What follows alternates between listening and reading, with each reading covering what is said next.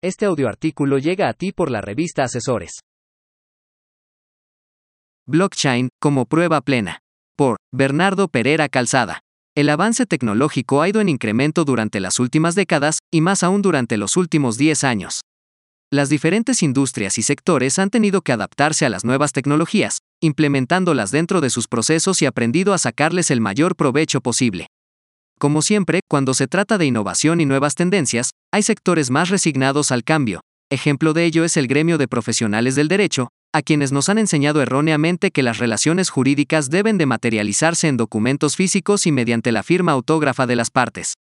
Asumiendo así que la tecnología solo sirve como complemento o herramienta de trabajo en el quehacer jurídico y no como elemento o base para dar sustento legal a una situación jurídica. Si bien ha habido esfuerzos por parte del Estado mexicano para integrar la tecnología en el quehacer jurídico, en la práctica no han sido del todo bien recibidos.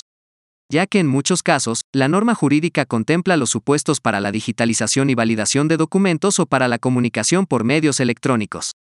Sin embargo, en la práctica podemos observar aún a juzgadores y juzgadoras que no están del todo convencidos con respecto a su validez, en parte porque algunas de las normas procesales aún no contemplan o detallan los supuestos probatorios y su validación.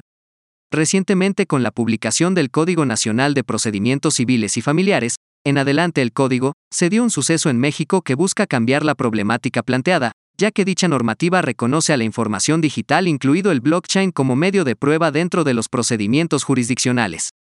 Es así que, tomando como referencia principal el código, buscaremos brindar una breve aproximación a lo que es el blockchain, el código le llama cadenas de bloques, los medios de prueba y sus elementos, lo que se entiende por prueba plena y los retos a los que nos enfrentamos tanto en el sector jurídico como empresarial. Blockchain es una tecnología de registro distribuido, utilizada para registrar de forma segura y transparente transacciones, eventos e información en una red descentralizada de computadoras. Su principal característica es que genera un registro inmutable y cronológico de todas las transacciones o alteraciones que ocurren en una red. Se le llama blockchain porque dicha red está compuesta de bloques, que en términos sencillos pudiesen describirse como páginas en un libro de registro, en donde se contienen diferentes eventos o transacciones, y dichos bloques se entrelazan entre sí en una secuencia cronológica, creando así una cadena de bloques. Algo importante es que cada bloque contiene una referencia al bloque anterior, lo que garantiza que los datos no puedan ser alterados sin modificar los bloques subsecuentes. Dicha cadena de bloques es descentralizada, lo que significa que la información se almacena en múltiples nodos o computadoras que forman parte de la red, lo que significa que no existe una entidad central que controle o manipule la información ahí registrada. Para efectos del código, su artículo 2, fracción 8 nos define lo que entiende por blockchain, al señala que, cadena de bloques. Conjunto de tecnologías cuyas características buscan posibilitar la transferencia de valor en entornos digitales a través de métodos de consenso y cifrado, Punto una cadena de bloques es una base de datos, descentralizada y distribuida en una red de computadoras, formada por un conjunto de registros vinculados donde se almacenan transacciones o datos, que han sido diseñados para evitar su modificación o manipulación no autorizada. Una cadena de bloques es pública cuando es abierta, transparente, cualquiera puede unirse, tener acceso a ella, enviar transacciones y participar en el proceso de consenso o validación de datos. Por su parte, los artículos 348 y 349 del Código ya reconocen explícitamente como pruebas la información digital situación que viene a resolver la problemática a la que anteriormente se enfrentaban los órganos jurisdiccionales por una falta de claridad en la norma.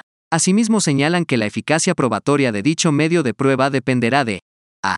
La fiabilidad de la creación de la información. b. La fiabilidad del método de archivo. c. La fiabilidad del método de comunicación. y la posibilidad de atribuir la información a las personas obligadas. Siempre que con un medio de información digital podamos acreditar los puntos antes señalados, será considerado como un medio de prueba válido. Ahora bien, el artículo 350 del código define lo que se entiende como información original cuando se trata de información digital, al señalar que es aquella información, documentos o mensajes de datos contenidos o almacenados en una cadena de bloques, lo que hace que dicho medio de prueba sea considerado prueba plena, tal y como lo son las documentales públicas, los instrumentos notariales, etc. Este punto es verdaderamente relevante, ya que se dota a los documentos cifrados o almacenados en blockchain como prueba plena. Así pues, la prueba plena con blockchain demuestra la existencia del contenido del documento que ahí se encuentra registrado. Sin embargo, al momento de utilizar este tipo de tecnologías es recomendable siempre trabajar en lo que se denomina pruebas preconstituidas.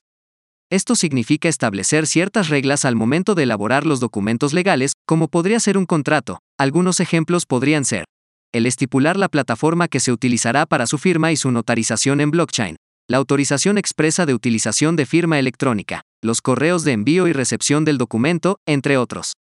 Las pruebas preconstituidas facilitan la labor de juzgador al momento de la recepción de la prueba, al tener claro cuáles son los términos bajo los que se llevó a cabo el acto o de donde deviene la relación jurídica particular, como lo son acuses de recibido, el lugar de la recepción, sistemas de información que se utilizarán, etc. Todo ello se demuestra mediante los certificados arrojados por la plataforma intermediaria que las partes elijan utilizar. Al respecto, es importante señalar que la mayoría de plataformas intermediarias que prestan dichos servicios arrojan diversos certificados que son los documentos idóneos para consolidar el medio de prueba. Entre ellos podemos encontrar el certificado de utilización de la NOM 151 sellado por la Secretaría de Economía, la representación gráfica del documento, así como el certificado de notarización en blockchain del documento. Dichos documentos en sus formatos originales constituyen la información original en formato digital que constituye prueba plena en un juicio. Ahora bien, y a modo de conclusión, la integración de información digital como prueba y el reconocimiento del blockchain como prueba plena dentro del código viene a dar certeza y seguridad jurídica a la implementación de las nuevas tecnologías en el ámbito judicial.